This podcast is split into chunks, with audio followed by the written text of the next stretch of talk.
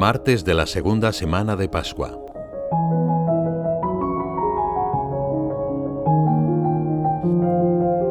Probablemente fue larga la conversación entre Jesús y Nicodemo, aunque el Evangelio solo nos haya transmitido unas cuantas frases. Aquel doctor de la ley esperaba encontrarse con un profeta, alguien elegido por Dios, pero sus expectativas quedaron completamente desbordadas. Allí había algo más, algo radicalmente distinto, un hombre de cuya boca oía revelaciones que nunca había sospechado. No sabemos hasta qué punto las entendió o cuántos detalles quiso explicar Jesús en ese momento. Pero sí conocemos que en las horas difíciles de la pasión, cuando casi todos los discípulos habían huido, Nicodemo dio la cara públicamente para dar una digna sepultura al cuerpo de Cristo. En esos momentos recordaría las palabras de aquella conversación nocturna cuando el Señor había profetizado su muerte en la cruz y los frutos de ese sacrificio.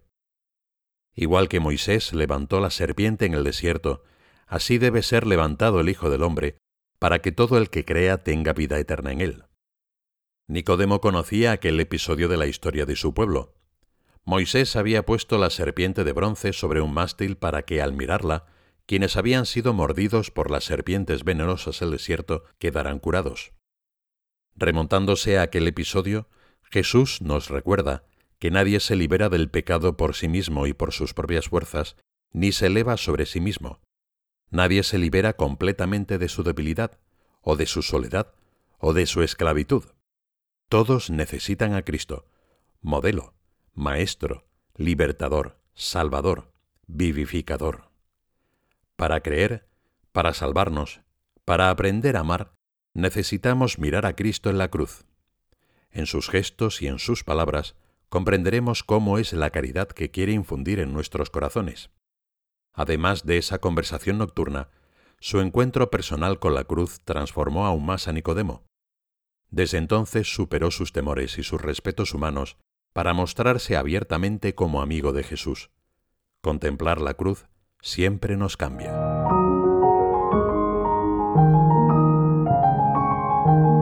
También los apóstoles quedan aún más transformados cuando después de la resurrección del Señor pueden entender el auténtico alcance y sentido de su muerte en la cruz.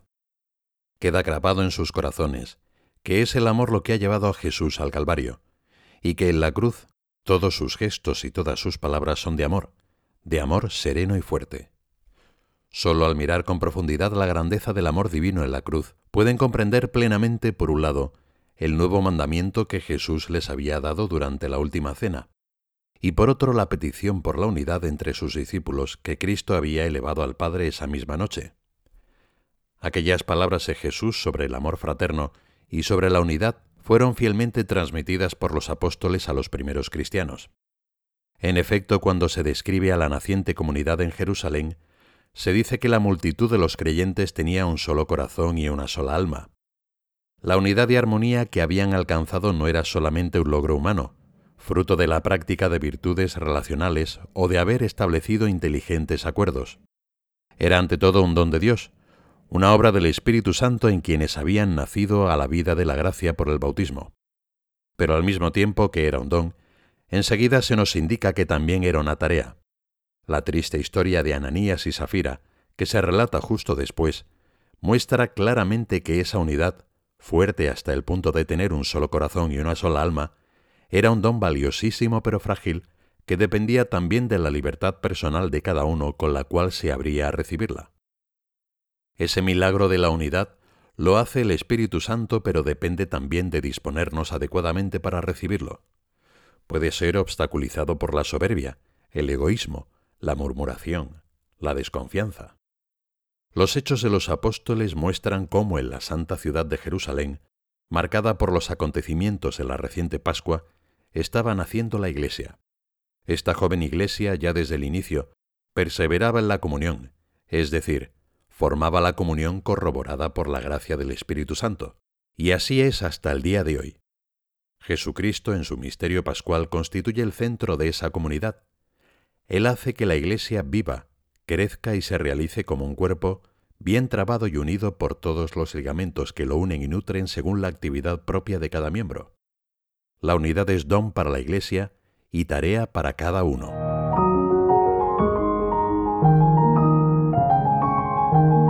Los apóstoles daban testimonio de la resurrección del Señor Jesús con mucho valor, y se los miraba a todos con mucho agrado. El cristianismo se difundió con rapidez en los primeros siglos. Sucedió gracias a la valentía de los cristianos, pero sobre todo gracias al testimonio de la caridad que vivían entre ellos y procuraban difundir entre todos. Mirad cómo se aman, comentaban a menudo. Mirad cómo cada uno está dispuesto a morir gustosamente por el otro. Para ser creíbles, los cristianos han de estar unidos, debe resplandecer la caridad con que se tratan unos a otros. El apostolado no es otra cosa que el desbordarse de esa caridad hacia todos, porque cada uno siente a flor de piel la preocupación por los demás. San José María lo consideraba esencial para el Opus Dei. Quiero que la obra sea siempre así, una pequeña familia muy unida, aunque estemos extendidos por todas partes. Comentaba también que por mucho que se extendiese su apostolado, se debería luchar por reforzar el clima de confianza y sencillez, de alegría y cariño. Qué gran responsabilidad nos confía hoy el Señor. Nos dice que la gente conocerá a los discípulos de Jesús por cómo se aman entre ellos. En otras palabras, el amor es el documento de identidad del cristiano, es el único documento válido para ser reconocidos como discípulos de Jesús. Si ese documento caduca y no se renueva continuamente, dejamos de ser testigos del Maestro. Entonces os pregunto, ¿queréis acoger la invitación de Jesús para ser sus discípulos? ¿Queréis ser sus amigos fieles? El verdadero amigo de Jesús se distingue principalmente por el amor concreto. Amar quiere decir dar, no solo algo material, sino algo de uno mismo. El tiempo personal, la propia amistad, las capacidades personales. Pidamos a María Santísima que con el calor de una caridad concreta y con una unidad que atrae a todos, sepamos transmitir la luz y el calor de la fe.